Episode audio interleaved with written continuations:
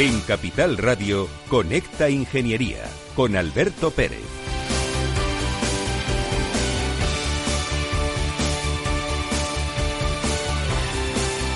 Buenos días España, buenos días ciudadanos. Qué alegría otra vez en Conecta Ingeniería aquí los miércoles en Capital Radio, contándole a la gente cosas sobre ingeniería, sobre tecnología.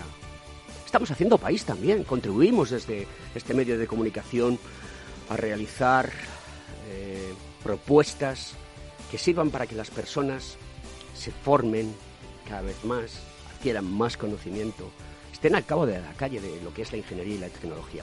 Y hoy, hoy, hoy tenemos unos invitados muy especiales. Porque de todo el trabajo que están realizando, me parece soberbio. Y de todos están muy alineados con, con que nuestro país sea un referente en el mundo a nivel tecnológico. Hoy está con nosotros Fundae. Buenos días, Carmen Prieto, ¿cómo estás? Muy buenos días, Alberto, encantada de estar aquí. Bueno, eh, si tú vas al perfil de LinkedIn de, de Carmen encontrarás ayudando a empresas y trabajadores a adquirir competencias digitales. Carmen, ¿qué es Fundae? Pues mira, Fundae es una fundación que pertenece al sector público estatal y efectivamente lo que hacemos es contribuir a que los trabajadores mejoren sus competencias y a que las empresas mejoren su competitividad a través de la formación. Tenemos dos grandes líneas eh, financiadas con la cuota de formación profesional que pagan trabajadores y empresarios. Por un lado tenemos la formación programada por las empresas y por otro lado la, la formación subvencionada. Y además tenemos una iniciativa que hemos puesto en marcha hace apenas un año que se llama Digitalízate y que seguro que a lo largo del programa podremos hablar de ella. Diego Meléndez Asensio, eh, tú eres em, el cerebro gris, ¿no? Es decir, tú eres el que estás en el backend, ¿no? Y, y- y presentas el, el frontend a la gente, ¿no? Es eh, el que lleva la gestión de contenidos, analítica de datos, eh, todo el tema de web y SEO y SEM de, de la plataforma. Hola, Diego. Hola, ¿qué tal? Encantado de estar aquí. Sí, yo llevo, estoy en la parte de comunicación en la, en la web y soy el que hemos gestionado la parte del buscador y, y es lo que venimos a contar aquí.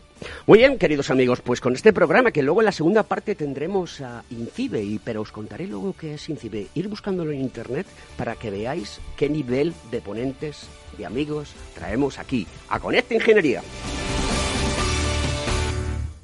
Según sondeos realizados por colegios profesionales, las licencias registran plazos de tramitación superiores a los 18 meses. Los encuestados afirman tener sentimientos de impotencia por los retrasos inaceptables y gravosos. En eCity, las licencias ya no son un problema. Gestionamos con celeridad tu licencia o declaración responsable de modo presencial o telemático. Te garantizamos trato personalizado, seguridad y solvencia. eCity es una entidad colaboradora urbanística del Ayuntamiento de Madrid con más de 10 años de experiencia. Solicita información, tu EQ de confianza, www.ecity.es. También puedes llamar al teléfono 914514499 o visitarnos. Estamos en la calle Jordán número 14 de Madrid. Acceso por el Colegio Oficial de Ingenieros Técnicos Industriales de Madrid. ¿Quieres ser empresa colaboradora del Cogitim? Gracias al convenio gratuito tendrás multitud de ventajas para tus empleados aunque no estén colegiados, tales como descuentos en formación presencial y online, acceso a proempleo para que puedas encontrar el perfil que más se adecue a tus necesidades y aparición en nuestras publicaciones y web, entre otras. Hoy más que nunca, colaboremos juntos. Puedes llamarnos al 91 448 2400.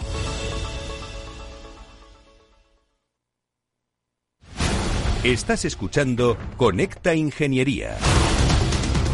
Cada vez me es más difícil mm, seleccionar las noticias de este espacio, porque todas son súper interesantes. Pero mm, a mí me gusta el mundo de los autónomos, porque creo que contribuyen a la sociedad. Y me preocupan las noticias sobre las nuevas cuotas tras la reforma que pretende aprobar el Gobierno, que pasarán de 90 euros a 1.220 euros al mes según los ingresos. Eh, el Gobierno establece 13 tramos de rendimiento para la elección del autónomo. Podrá cambiar seis veces al año del tramo según la previsión de ingresos y la Seguridad Social saldará el volumen de aportaciones cada ejercicio. Es decir, ¿por qué no dejamos de influir con los impuestos en nuestro país, como está haciendo Europa para nuestro plan de resiliencia, de rescate o de España puede o como queráis llamarle? ¿Con impuestos solamente se solucionan los problemas? Ahí lo dijo, queridos amigos, y un abrazo a todo el mundo de los autónomos.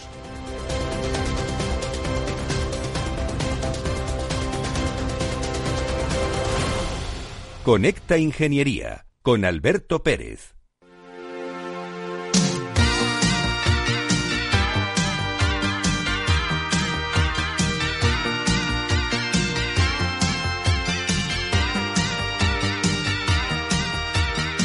Yo quiero verte danzar como los cíngaros del desierto con candelabros encima. Vaya tema, Franco Battiato nos ha dejado Alzheimer. Creo que son 76 años los que tenía. El que no haya bailado esta canción en algún garito, discoteca, en España, sobre los años 80, eh, querido amigo Félix, ¿sí? Más o menos. O sea, no ha vivido. Tú de niño, ¿no? Qué bueno. Eh, pues oye, Franco Battiato, se nos van los mejores. Qué lástima. Una canción preciosa, una voz inconfundible y el primer italiano que vendió un millón de copias. Pues con esta canción de Yo quiero verte danzar, pues Carmen y Diego, por favor, quiero veros danzar. Vamos a seguir contando cosas sobre lo que es Fundae, ¿no? Eh, hay un tema que es fundamental hoy en día y que lo comentábamos off the record cuando estábamos tomando un café. La formación en competencias digitales. Es que yo estoy empeñado en que o nos ponemos las pilas bien puestas o esto va a ser un fracaso. Fijaros lo que os digo. Efectivamente, Alberto, no puedo estar más de acuerdo contigo. Eh, la formación en competencias digitales es una de las necesidades básicas a cubrir. Estamos inmersos en la cuarta revolución industrial, que está basada en la digitalización de los datos, en, la transformación, que además tenemos que tener en cuenta que se extiende a todos los órdenes de la vida, afecta a todos los sectores productivos y a todas las organizaciones, por lo que tenemos que adaptar todos eh, nuestros modelos a nuevos modelos de negocio y a las nuevas formas de trabajar. Eh, para ello es fundamental tanto la recualificación como la mejora de las habilidades de los trabajadores para poder hacer frente al desajuste que existe entre las competencias, el desempleo y la creciente desigualdad que pueden generar todas las transformaciones del tejido productivo.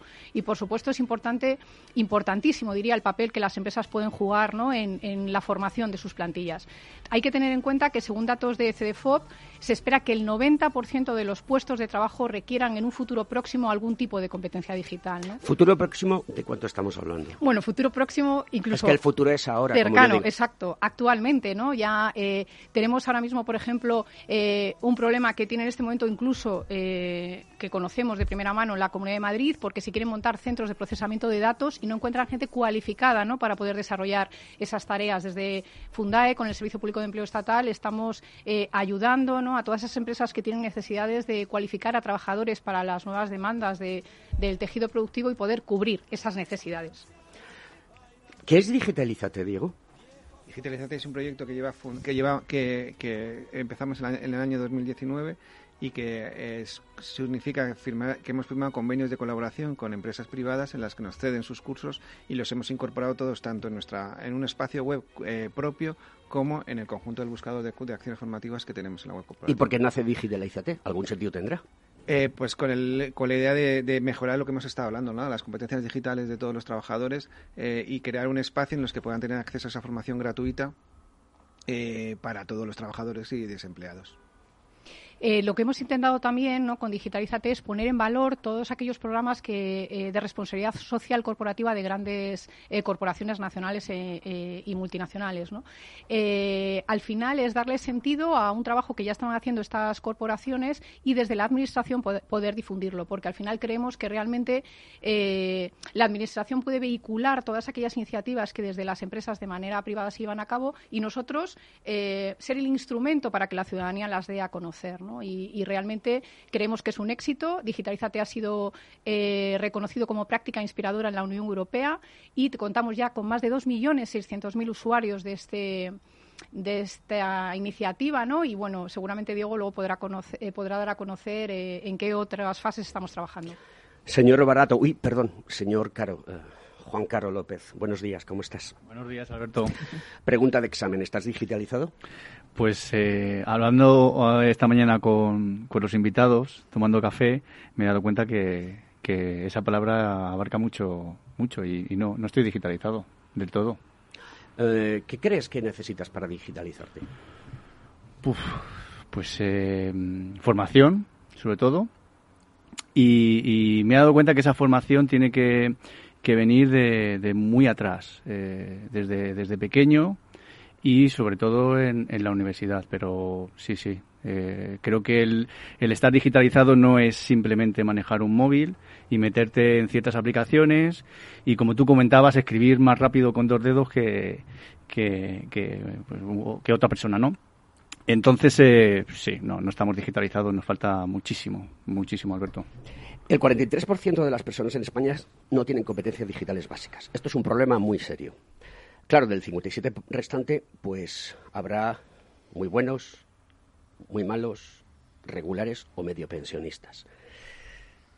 Contadme mm, cómo desde Fundae llegamos a los jovenzuelas, a las jovenzuelas, jovenzuelos, no sé si decir jovenzueles, porque como ahora está de moda, todas estas cosas, pero bueno, los jóvenes de nuestro país, los adolescentes de nuestro país, los niños de nuestro país, ¿qué necesitan y qué podéis aportar vosotros desde Fundae, una institución que funciona muy bien?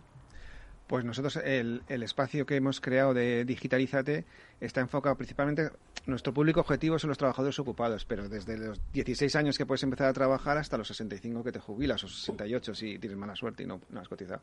Pero en principio todas las convocatorias de subvenciones, los planes de formación que, damos, todas las acciones formativas van enfocadas a tanto para jóvenes como para gente mayor. Entonces, enfocados ahora y mucho en la competencia digital, que, es desde un chaval de 18 o 20 años que necesite tener conocimientos de redes, de Excel, de, analítica web, etcétera, hasta gente mayor que necesite reciclarse. Yo soy de las personas que opino que mm, cuando antes entre la juventud en el ciclo de profesionalización del mundo del trabajo, de que genere producción, de que hay dinero, al país le va a ir muchísimo mejor y además podremos jubilarnos antes y disfrutar de unos años de vida plateada, lo que se llama la economía silver, que eh, conocéis perfectamente. Em, ¿Qué tenemos que cambiar en este país, Carmen, para que estas cosas puedan ocurrir? Porque muchas veces nos centramos en formación, formación, formación, ¿no? Y yo hablo de conocimiento, de que la gente aprenda. Y hoy en día se pueden aprender muchas cosas y sobre todo se pueden aprender de muchas maneras distintas. ¿no? Eh, yo creo que hay un concepto eh, actualmente de learnability, ¿no? que me parece un concepto muy interesante y hablabas de las etapas más jóvenes o de, desde incluso antes eh, de entrar al programa, ¿no? desde que eres niño. yo creo que aprender es importante a lo largo de todas las fases de la vida. Y también es muy importante que tengamos la capacidad como país de detectar las necesidades formativas que van a tener los trabajadores en los próximos años. De tal manera que cuando esos trabajadores, como tú comentabas antes, no salgan de la universidad o de los grados de FP o del bachiller, eh, estén adaptados a las necesidades que tienen esas empresas. Y para eso hay que trabajar de la mano. Eh, la Fundación recientemente ha publicado, bueno, el, Servicio Público de Empleo ha publicado una convocatoria que gestiona la Fundación de nuevas tecnologías eh, con 50 millones de euros de presupuesto eh, dirigidas a cubrir esas necesidades. Ha trabajado de la mano eh, de sectores tecnológicos, de empresas tecnológicas, para incluir en esa convocatoria acciones formativas que sean de utilidad ¿no? para trabajadores principalmente ocupados y también en un porcentaje de desempleados. ¿Y Google qué papel juega dentro de, de Fundae como colaborador? experto en, este tema? Pues nosotros tenemos dos proyectos con ellos dentro de dentro del espacio Digitalizate con las con una cantidad de cursos que van cambiando poco a poco y recientemente eh, hemos firmado con Google eh, unas becas en certificados digitales en sistemas de información. Son becas con una empleabilidad del 80% o del 100% prácticamente. Son, o sea, son cursos que yo he podido verlos eh, me han invitado para verlo simplemente para ver el curso y son la caña, son gente muy buena de, de Google explicando cómo montar un sistema, eh, desmontar un ordenador, cómo meter placas y, ser un, una persona, un técnico de sistemas muy bueno para cualquier empresa. Y las empresas están demandando eso, gente que, sepa cuando un, ordenador deja de funcionar, cómo, cómo levantar la tapa, cómo ajustar el ventilador, cómo ajustar la placa base, etcétera. Y entonces ese curso está súper bien y son 3.000 personas, creo recordar, que, que pueden acceder a ella y con una empleabilidad del 100%, o sea, son gente principalmente jóvenes desempleados que pueden entrar al mercado de trabajo en, un, en, este, en este sector. Eh, bueno, y no eh, tan jóvenes, ¿eh? que gente mayor también lo está haciendo. Oye, que yo soy un chavalín, ¿eh? ya se te ves, te ve. Muchas gracias por el piropo. No eres de la generación de, pero Nosotros somos de la generación de las mirindas. Sí, prefiero los piropos de Carmen, también te lo digo. Oye, eh, echa la broma, vamos a seguir. contando cosas que para mí son importantes. Dentro de la plataforma Digitalízate, que hay un montón de empresas nacionales e internacionales, echo de menos, no sé si estoy confundido y para eso estáis vosotros aquí para, clavarlo, para aclararlo, echo de menos una gran empresa española que pueda prestar servicios como están prestando principalmente las empresas americanas. Que en el mundo del Big Data y la inteligencia artificial y la Unión Europea con todos los procesos que está llevando a cabo eh, y con los papers que está redactando, eh, lo que quiere es que existan empresas como estas empresas, principalmente americanas, que vienen de Silicon Valley, y que, y que sean potentes en, en Europa y que marquen diferencia también y que tengan una sana competencia.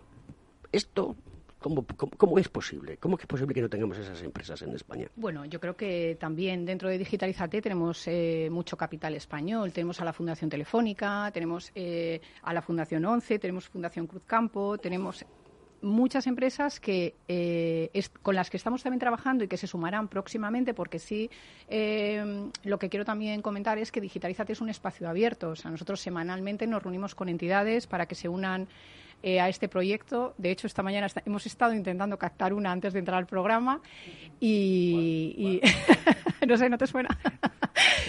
y, y, seguimos eh, contactando con ellas. De hecho, cada vez más empresas nos conocen y ellos también contactan con nosotros. Y realmente desde aquí invito a empresas como tú dices, de capital español, pues encantados ¿no? de, acogerlas en Digitalizate, que puedan ofrecer recursos formativos gratuitos de competencias digitales o de otros, porque ahora estamos avanzando el espacio Digitalizate a Digitalizate Plus, donde eh, lo que queremos es dar, dar cabida también a formación sectorial. Estamos trabajando con entidades públicas para eh, dar formación sectorial y también crear un espacio dirigido a las pymes con herramientas que ayuden eh, a sus negocios o bien a digitalizarse o bien a ser más competitivos en, otros aspectos que no tengan que ver solo con la digitalización.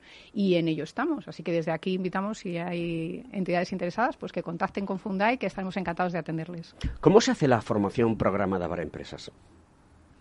Pues eh, en este caso, eh, la iniciativa mm, parte de la empresa. La empresa eh, mm, conoce qué necesidades tienen sus trabajadores y eh, informando previamente también a su representación legal de los trabajadores, que tienen un papel fundamental también en esta iniciativa, eh, facilitan esa formación. Y eh, el beneficio que obtienen las empresas es que el coste de esta formación se lo bonifica en sus seguros sociales. el año pasado, por ejemplo, sin ir más lejos, tres millones y medio de personas se formaron con esta iniciativa y cerca de 300.000 empresas. Con lo cual, bueno, creo que también es una gran oportunidad. Diego, si quieres. Sí, por, completar, también existe dentro de la iniciativa los permisos individuales de formación, que es, la posibilidad de que el trabajador solicite un, tiempo a la empresa para poder formarse en una titulación oficial, con lo cual tiene hasta 200 horas para asistir a clases y a exámenes sin que y la empresa puede bonificarse el, el tiempo que está ese trabajador asistiendo a las clases, con lo cual es una buena iniciativa. Diego, en tres minutos, porque no tenemos más hasta la pausa publicitaria, explícanos ¿Qué me encuentro cuando abro Digitalízate? ¿Y cómo he de navegar? Bueno, pues cuando entras en Digitalízate tienes un espacio en el que tenemos eh, puestas todas las empresas, ¿vale? Están eh, ordenadas alfabéticamente las que están, las que son digitales propiamente dichas y las que no. Entonces cada una de esas empresas nos ha cedido una cantidad eh, variable de cursos, entonces entras, en, entras por ejemplo en Fundación Telefónica y tienes diferentes categorías, entonces entras, eh, despliegas las categorías y ves los cursos que te pueden interesar. Entonces una vez que, que, lo, que tienes uno que te interese, pues pulsas ese, el enlace y te vas al curso. Cada una de las empresas tiene una plataforma distinta, con lo cual nosotros no podemos gestionar el registro de todas las, de todas las, de todas las entidades. También hemos incorporado este año, el año pasado, eh, se creó un grupo de trabajo dentro del... Eh, em, estamos enfocados toda la web o todos nuestros servicios cara, al usuario final. Entonces, hicimos una remodelación del buscador de cursos para incorporar todos los cursos de Digitalizate, para meterle un algoritmo en el que pesara más las palabras, tanto de los contenidos como, como de, los, de los objetivos de cada uno de los cursos, para que las búsquedas se ajusten más a los que necesita el usuario.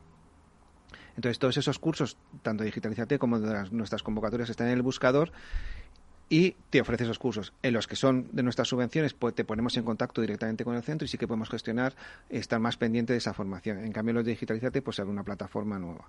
Estamos trabajando en una nueva plataforma que, que, esperamos que, tengamos, que esté para el verano o después del verano, en el que ya incorporaremos más cosas, es decir, incorporaremos el registro de usuarios para que, según su perfil, según sus búsquedas, según su conocimiento, según sus intereses, le, le, iremos surgiendo formación podremos estar más pendientes de la formación que hace o eh, crear el itinerario, le permitiremos valorar eh, la formación que da para saber qué formación es de más calidad y de menos calidad para que los usuarios lo sepan y permitiremos también hacer búsquedas a través de centros de formación. Es decir, si yo quiero saber qué formación se da aquí en Madrid, al lado de la calle Alcántara, donde estamos, pues podré ver qué, qué cursos se hacen.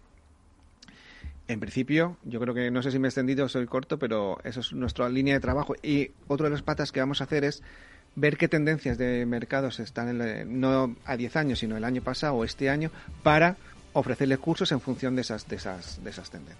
Bueno, queridos amigos, vamos a seguir con el programa después de la pausa publicitaria.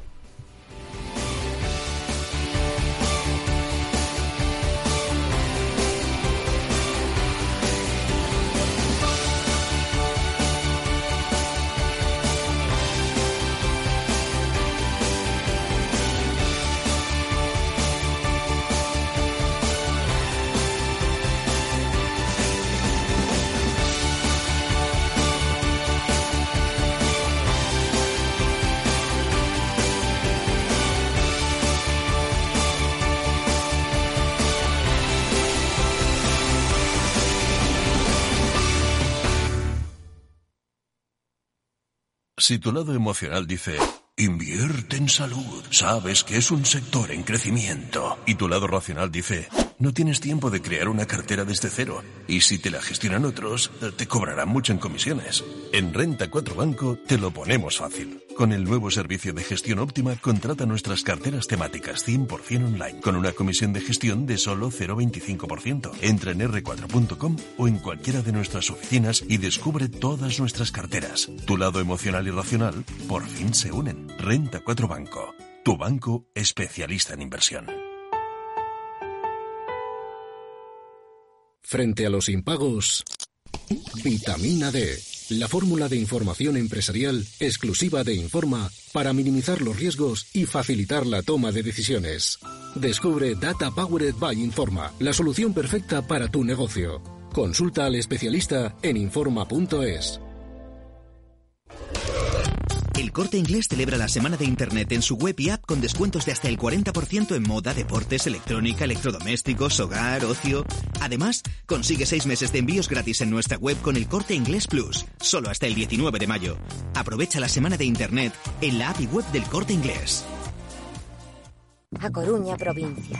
956 kilómetros de costa y caminos infinitos dan para mucha aventura. Fui por caminos que no sabía ni que existían. Cogí las mejores olas de mi vida. Montamos a caballo por parajes increíbles. Se me puso el corazón a mil. Hay mucha aventura que vivir y la tienes muy cerca. Deputación da Coruña. Escuchas Capital Radio, Madrid 105.7, la radio de los líderes. Las vacunas son seguras y la mejor alternativa para acabar con la pandemia. Eres parte de la solución. Vacúnate. Hay que vacunarse. Comunidad de Madrid. De la mano de Alejandro Mazón y el equipo de Cuídate Deluxe, llega el chico del chándal a El Balance para ayudarnos a estar en forma y mejorar nuestro bienestar general. Los miércoles a las ocho y media de la tarde en El Balance. Capital Radio. Cuando todo se para, Metro sigue ahí. Es el corazón vivo de una ciudad que se niega a dejar de latir. Pase lo que pase, caiga lo que caiga. Cuando nada es normal, Metro te conecta con la normalidad y te acompaña para que no te dejes nada por vivir. Ahora y siempre, la vida se mueve en Metro. Metro de Madrid, Comunidad de Madrid.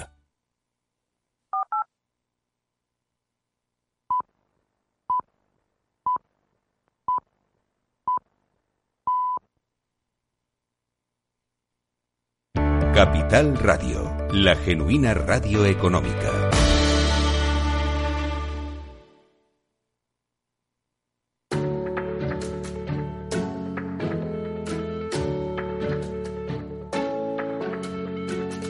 Conecta Ingeniería con Alberto Pérez. Bueno, pues eh, hoy le toca el, el consejo a nuestro querido consejo COGITI, del Consejo de Ingenieros Técnicos Industriales de, y rama industrial de los graduados, el COGITI, ¿no?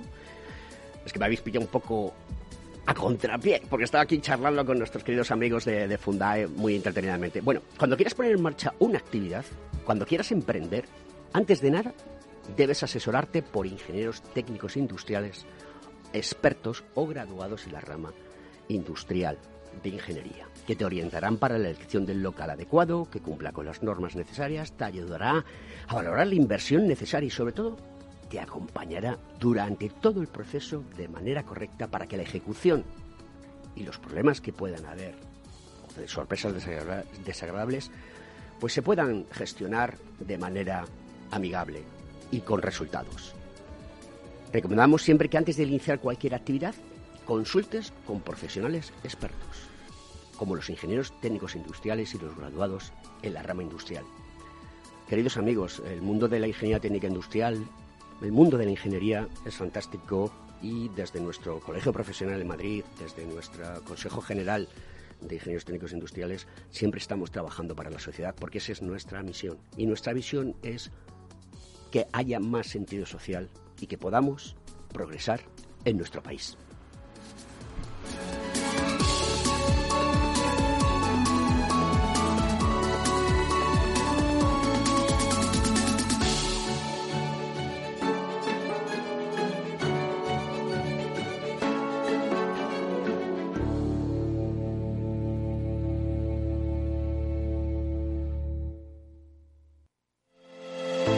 ¿Acabas de montar un negocio y te gustaría protegerlo de posibles intrusiones no deseadas? ¿Necesitas asesoramiento respecto a los sistemas de protección contra incendios que la legislación obliga a instalar en tu empresa? ¿Ya tienes sistemas de seguridad o de PCI en tus instalaciones, pero buscas un mantenedor para los mismos?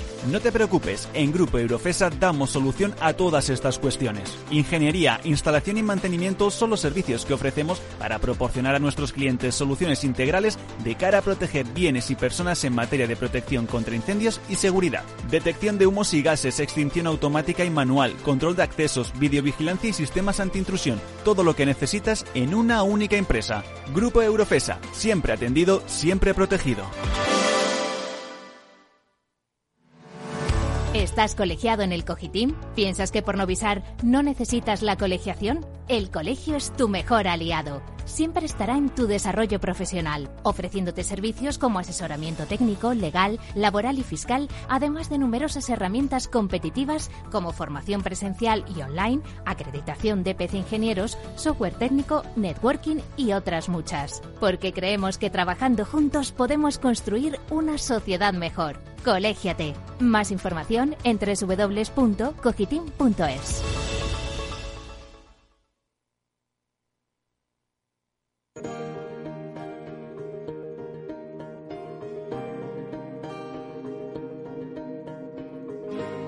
Escuchas Conecta Ingeniería con Alberto Pérez.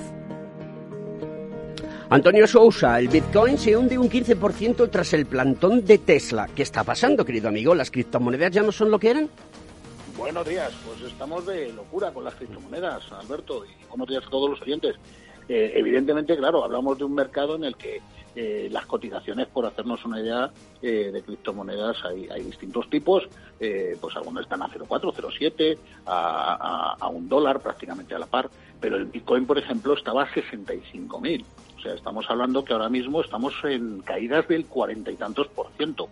Quiere decirse que bueno pues es un mercado que ahora mismo es, muy inestable o bien porque están haciendo recogida de beneficios por la entrada de, inversores poco poco experimentados en este tipo de mercados, o bien por las declaraciones de Elon Musk, el, famoso CEO de Tesla, que al hilo de, la gran cantidad de energía que estas criptomonedas necesitan para minar mm, datos y conseguir, digamos, esas, esas criptomonedas, bueno, pues evidentemente estamos hablando que, se están superando eh, consumos energéticos por encima de los que puede ser un país como Noruega. para hacer ese, ese, minado de criptomonedas. Entonces Elon Musk pues lo que hizo fue una declaración de decir, bueno, pues ahora Tesla no va a aceptar Bitcoin para, para la compra de sus vehículos y eso produjo una caída del Bitcoin, pero, pero espectacular, desde abril a esta parte un cuarenta y tantos por ciento.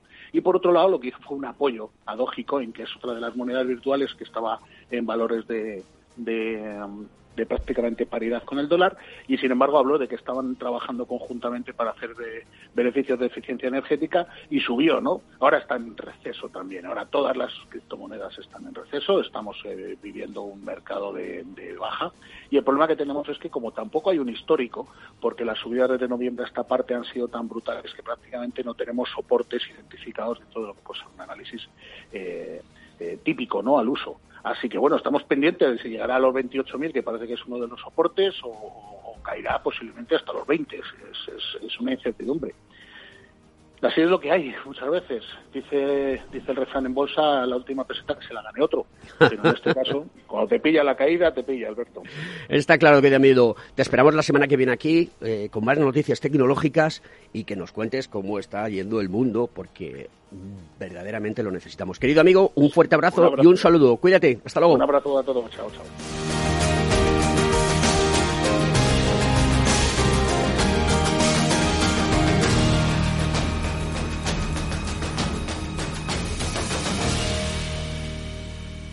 Estás escuchando Conecta Ingeniería.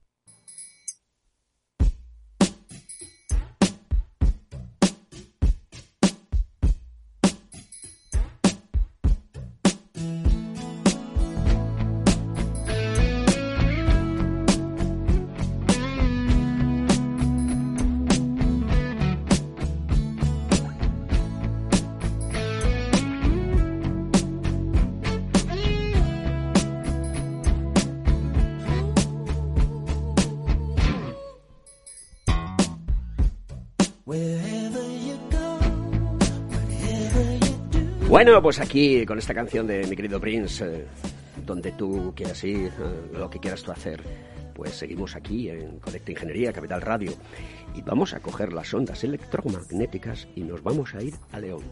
Sara García Bécares, buenos días. Hola, buenos días. Oye, explícame qué es eso de mm, jefe de talento en ciberseguridad, en INCIBE. En tu perfil dices no recursos humanos y me ha gustado mucho. Eso está muy bien. Eres, eres una persona muy inteligente. es que suele haber confusión por el, por el nombre del cargo. Yo trabajo en el Instituto Nacional de Ciberseguridad, que es INCIBE, que es un organismo dependiente del Ministerio de Asuntos Económicos y Transformación Digital, a través de la Secretaría de Estado de Digitalización e Inteligencia Artificial. Básicamente lo que hacemos en INCIBE es, somos la entidad de referencia para el desarrollo de la ciberseguridad y la confianza digital pues entre ciudadanos y empresas. Pero ¿qué pasa? Que hay una parte que es fundamental, que es la transformación digital y la oportunidad a través de la industria, de la promoción de la industria, el fomento de más demás y, y el talento. Es decir, el talento es un eje transversal que hace que toda esta maquinaria funcione. Con lo cual tenemos que hacer eh, actuaciones, programas, proyectos para fomentar, para detectar ese talento y demás. Lo que pasa que, bueno, que sí que es cierto que a veces pues la gente piensa que la gestión del talento es solo para dentro de INCIBE, pero no, nosotros lo que hacemos son actuaciones hacia afuera. Oye, una pregunta. ¿Puedes definir talento? Bueno, pues nosotros consideramos talento eh, pues todas aquellas personas que quieren dedicarse a esto de la ciberseguridad, que tienen interés, que tienen una actitud ¿vale? Eh, hacia, hacia la ciberseguridad y lo que intentamos es descubrir esas capacidades, ¿no? esos talentos ocultos, esas capacidades que ellos puedan tener eh, en muchos ámbitos, pero relacionados con la ciberseguridad, todos ellos. Oye, ¿qué ha pasado en Irlanda? Que se ha caído el sistema sanitario y ha creado una enorme confusión por un ataque de ciberseguridad. Y también en Estados Unidos, en una petrolera que ha acabado pagando 5 millones de dólares a unos tipos que han puesto en jaque mate a la petrolera. Estas cosas que ya han ocurrido también aquí en España con el SEPE, recuerdo que hace unas semanas también ocurrió. El déficit en control, gestión, manejo, aprendizaje, eh, puesta de soluciones en marcha en ciberseguridad en España eh, es muy grande, ¿no? Bueno, eh, en materia de talento, sin duda, no, pero no solamente en, España, es una carencia que se está detectando a nivel mundial. Eh, recientemente, pues el ISC cuadrado publicaba unas cifras que, asustan un poquito porque o dan vértigo, porque son están hablando de unos de cerca de 5 millones de puestos vacantes a nivel mundial. Entonces, bueno, pues eh, esas deficiencias, pero también la falta de concienciación de que esto eh, es una realidad, que hay, bueno, pues hay gente como estamos viendo, que se dedica pues a, economizar eh, pues esos ataques y demás, pues pues está sucediendo pues que estamos eh, sufriendo últimamente oleadas de, ataques, ¿no? Pero eso no significa que la parte más de defensa y, la parte de talento, eh, pues, pues no estemos preparados. Significa pues que hay, hay compañías pues que no están totalmente preparadas o que tienen déficit de profesionales y, bueno, pues estamos trabajando por todas las partes. Yo creo que se está haciendo un gran esfuerzo ahora mismo para, solucionar ese tipo de problemas, y especialmente nosotros centrados en, el déficit de talento. Una de las cosas importantes es que las empresas empiecen a, tener ya dentro de su, de su organización, la estructura, alguien que, que, maneje el tema de ciberseguridad. ¿no? Hasta ahora esto era una situación que realizaban pues el típico informático que durante muchos años ha contratado para manejar los sistemas, para ponerte un ordenador, una impresora, para gestionar un RP, etcétera, etcétera. Pero esto ya se ha desbordado de conocimiento y ya se necesitan verdaderos expertos en materia de ciberseguridad. Porque lo que sí soy consciente es que hay muchas plataformas de ayuda al control de la ciberseguridad y que esto no es tan difícil, porque es que la gente se piensa que estudiar ingeniería, matemáticas, física, biología, química, etcétera, todas las disciplinas de, ingeniería eh, es súper difícil, ¿no? No es súper difícil, simplemente hay que apostar por ello, nada más, ¿no? Bueno, pues aquí yo creo que hay varios puntos eh, que son interesantes a tratar, ¿vale? En primer lugar, eh, lo que comentabais del tema más de perfiles de, ciberseguridad. ¿Qué pasa con la ciberseguridad y con otras disciplinas STEM, ¿vale? Eh, que no es único de la ciberseguridad, pero también se está dando. Bueno, se asocia siempre, si buscamos ciberseguridad eh, en cualquier navegador de Internet, mm, se va a asociar a un perfil con muchos conocimientos, un poco oscuro, o sea, tiene un estereotipo que ya de por sí asusta un poquito, ¿vale? Entonces tenemos que desmitificar ese perfil. por supuesto, hay perfiles técnicos y por supuesto eh, tienen que tener una base técnica sólida que te la puede dar pues eh, una ingeniería o un FP pero no son ingenierías mucho más difíciles que la gente que se atreve con una medicina, que ahora mismo pues eh, es yo creo que la carrera que tiene la nota más alta, o, otro tipo de carreras. Sí que es cierto que necesita una dedicación y necesita pues una actitud también pues para querer seguir aprendiendo. Y son carreras que, que o disciplinas que es, muy importante el seguir aprendiendo toda tu vida. Y en esta de la ciberseguridad, si además contamos pues, que hay gente pues que siempre está buscándole la vuelta o la entrada secreta al otro sitio, pues siempre vas a tener que seguir aprendiendo, seguir descubriendo. Pero no son más difíciles que otras, ¿no? Entonces creo que el primer punto es desmitificar estas carreras o estas profesiones y, ver que, bueno, pues una persona con actitud o con ganas podría sacarlas. Y luego creo que un segundo punto importante es que la gente eh, muchas veces asocia el perfil de la ciberseguridad a un perfil muy técnico, pero es que hay de todo. O sea, ahora mismo eh, necesitamos abogados que sepan de ciberseguridad, necesitamos sanitarios que sepan de ciberseguridad, educadores que sepan de ciberseguridad. Es decir, cualquier perfil que viva en la sociedad moderna necesita una connotación de ciberseguridad. Y si hablamos de trabajadores en general, ¿por qué están pasando estos ciberataques o por dónde suelen entrar estos ciberataques? Estos ciberataques suelen entrar por lo que llamamos phishing, que son correos electrónicos que llevan un enlace malicioso, que alguien pincha en ese enlace y, se, bueno, pues se, se, produce el ataque, ¿no? Entran ya en nuestros dispositivos, entran en la red de la empresa y demás. Ese correo no le va a llegar al equipo de ciberseguridad probablemente, le llegará al resto de empleados, con lo cual esos empleados también tienen que saber por lo menos unas mínimas buenas prácticas en materia de ciberseguridad para que no sean el eslabón más débil de la cadena y entren por allí los, eh, los ciberataques o, o los problemas, ¿no? Entonces, yo creo que la ciberseguridad primero, como hablábamos, hay que desmitificarla y segundo, y muy importante, que pensemos que es algo que es general, ¿vale? Que ya está metido dentro del plan de competencias digitales como una de las competencias digitales fundamentales, es decir, todo el mundo tiene que saber de esto. Em, ¿Qué es un hacker? Y luego me cuentas qué es una academia hacker. Mm, pues a ver, un hacker es una persona con mucha curiosidad que normalmente se asocia a que desmonta cosas, investiga cosas, va más allá de lo que se ve simplemente en, bueno, pues eh, un poco eh, eh, a, simple vista, ¿no? Yo a mí siempre me gusta hacer la comparación de, que un hacker es un niño, básicamente. Casi todos los niños son hackers, ¿no? ¿Por qué? Porque cuando eres pequeño, sobre todo, eh, tú encuentras un, juguete y lo primero que piensa mucha gente es, eh, muchos niños, vamos, es voy a desmontarlo, voy a ver cómo funciona, porque esto va para adelante, va para atrás y demás, ¿no? Pues un hacker hace lo mismo, pero en un entorno virtual. ¿De acuerdo? Es un profesional de la ciberseguridad que lo que está ayudando es a proteger a las redes, a ir un poquito más allá y hay muchos diferentes tipos de hackers. Hay hackers que se dedican a protegernos, hay hackers que se dedican a hacer cosas más reactivas, más proactivas o, o, personas que están en la parte de inteligencia. Todas, todas esas profesionales distintos los consideramos como hackers. ¿Y la Academia Hacker?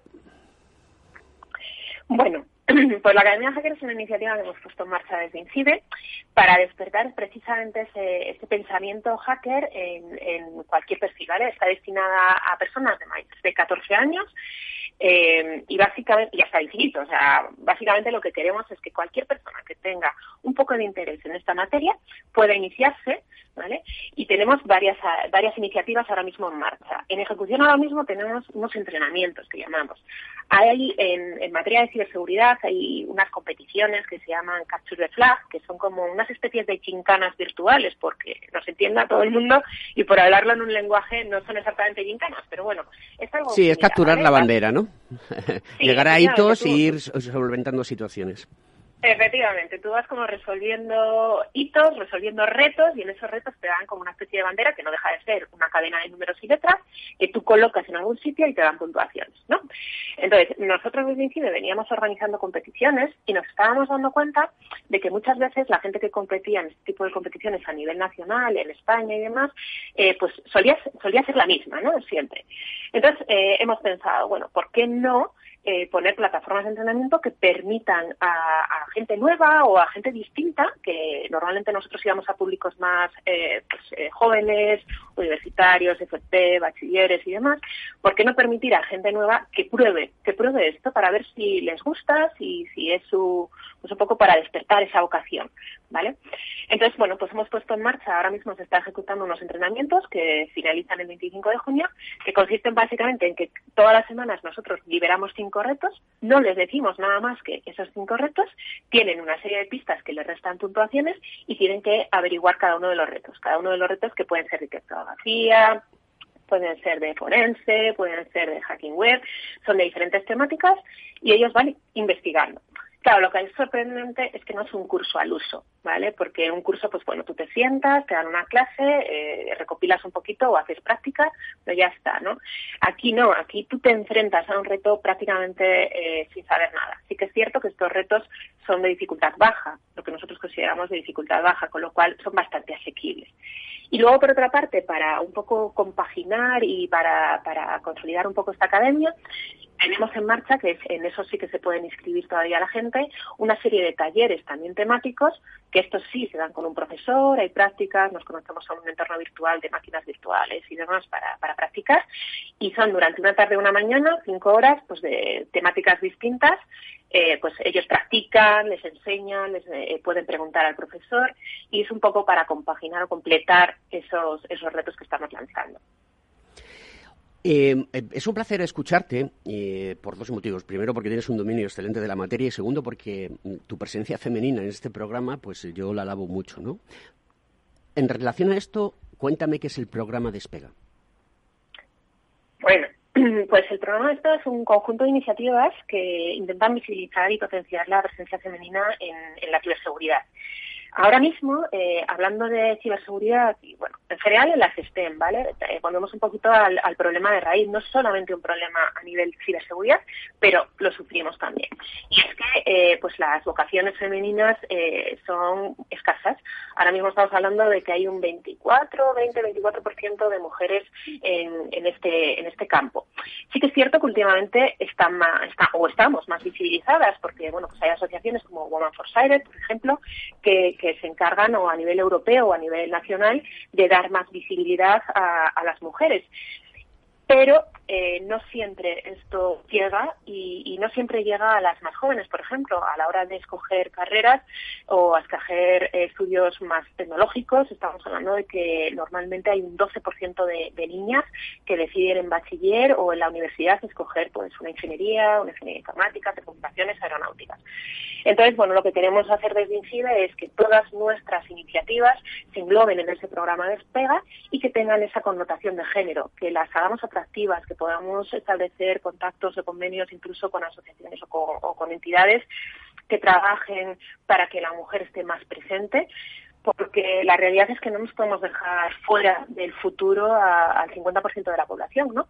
Entonces, es interesante que, podamos captar cada vez más eh, mujeres interesadas en estas disciplinas y que además pues se sientan que forman parte de, un gran equipo porque eh, si se está viendo y hay informes que lo que lo, así lo verifican que unos equipos mixtos que con gente heterogénea de diferentes razas de diferentes orígenes y hombres y mujeres eh, son muchísimo más efectivos más eficaces sobre todo en ciberseguridad porque tienen puntos de vista diferentes y a la hora de investigar un incidente aportamos cosas distintas, con lo cual es mucho más efectivo tener puntos de vista diferentes. Así que bueno, pues nosotros animamos siempre a las niñas, a las mujeres a que si bueno, pues que si les atrae mínimamente este sector, que prueben, que prueben y que puedan y que puedan tener eh, esa oportunidad de reinventarse incluso o de empezar con, con este con esta disciplina que por otra parte yo creo que luego cuando te metes es apasionante.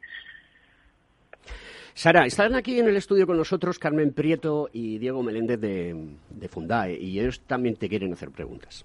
Sara, buenos días. Eh, la verdad que comparto con Alberto que es un placer escucharte, como siempre.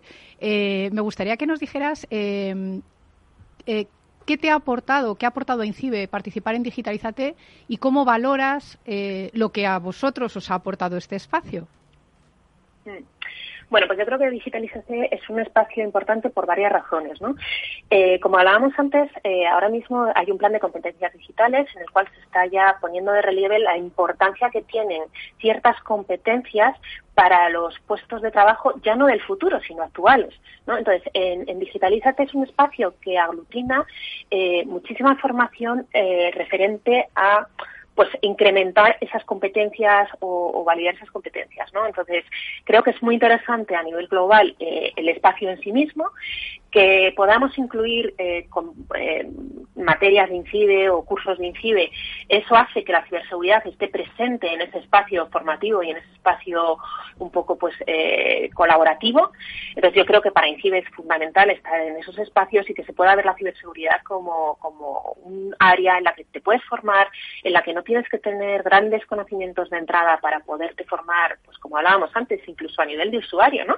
Eh, para saber lo más básico. Entonces creo que, que, es una iniciativa muy, muy importante y muy interesante en todos los niveles y que por supuesto incide estar ahí era casi una obligación porque bueno pues eh, tenemos muchísimas visitas a través de esa página tenemos mucha gente interesada y eso demuestra pues que es un espacio que, que da solución a temas que estábamos viendo que eran como pues, la formación en nuevas tecnologías la formación en competencias digitales que es tan importante y tan demandada hoy en día Hola Sara, estoy de acuerdo con mis compañeros, que ha sido un placer escucharte.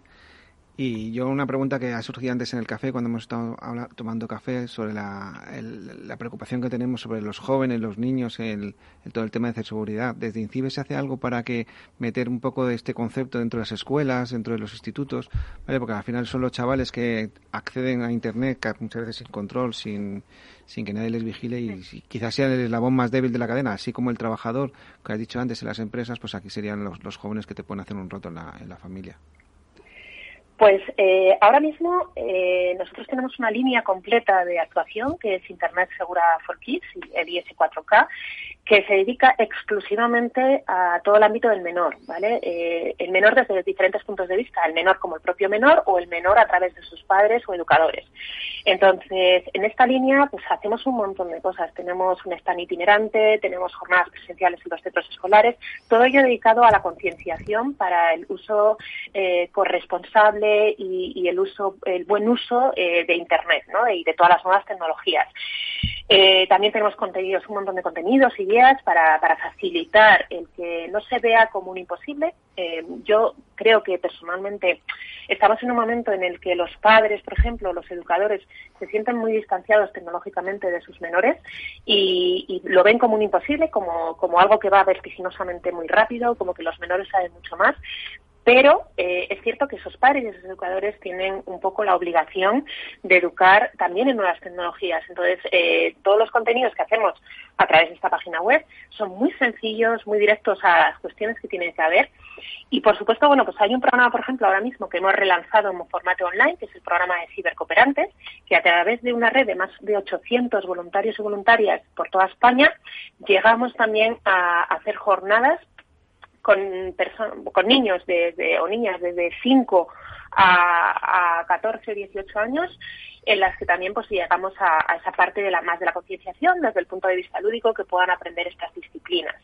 Y luego está la línea de ayuda, eh, que es el 017, que ahora mismo ah, hemos lanzado también canales de WhatsApp y de Telegram y que cualquier persona, ya no un menor, pero también un menor, un padre, un educador, una pyme, un autónomo, quien sea de nuestros públicos objetivos, puede acudir a esta línea que es confidencial y gratuita y puede pues eh, preguntar cualquier duda acerca de Internet, de la ciberseguridad, de las buenas prácticas que tiene que seguir en cualquier entorno.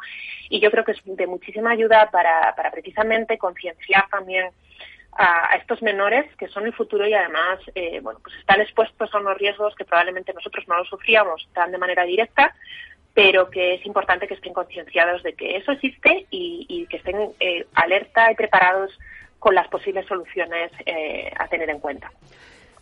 Sara, una última pregunta, ya nos queda poco tiempo, nos vamos en un ratito. La cuestión es la siguiente.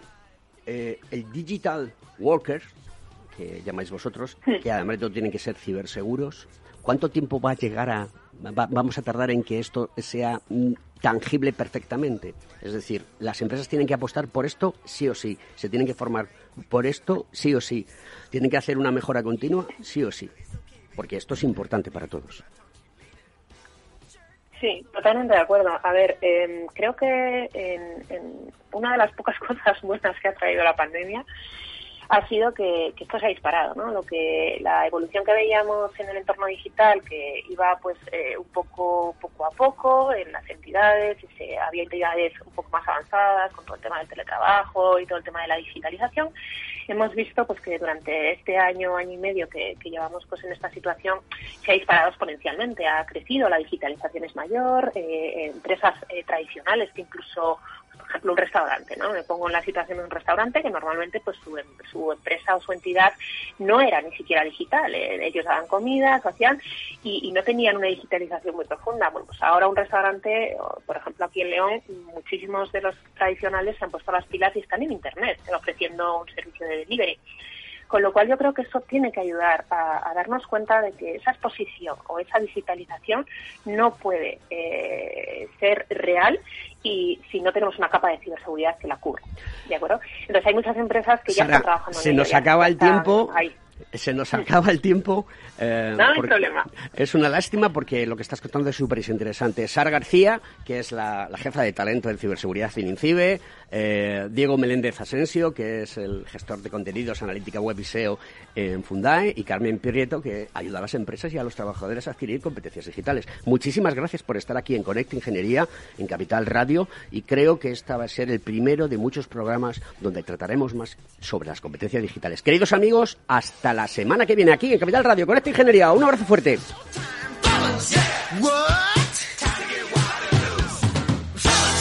Estás escuchando Conecta Ingeniería.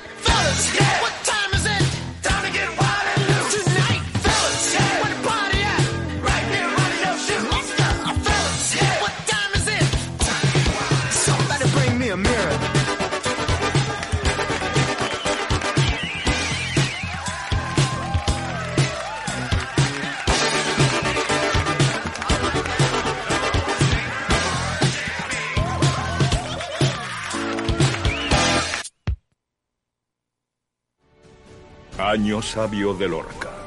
Para conmemorar el octavo centenario del rey Alfonso X, hemos organizado un año repleto de actividades y eventos. Sigue toda la información en lorcaturismo.es.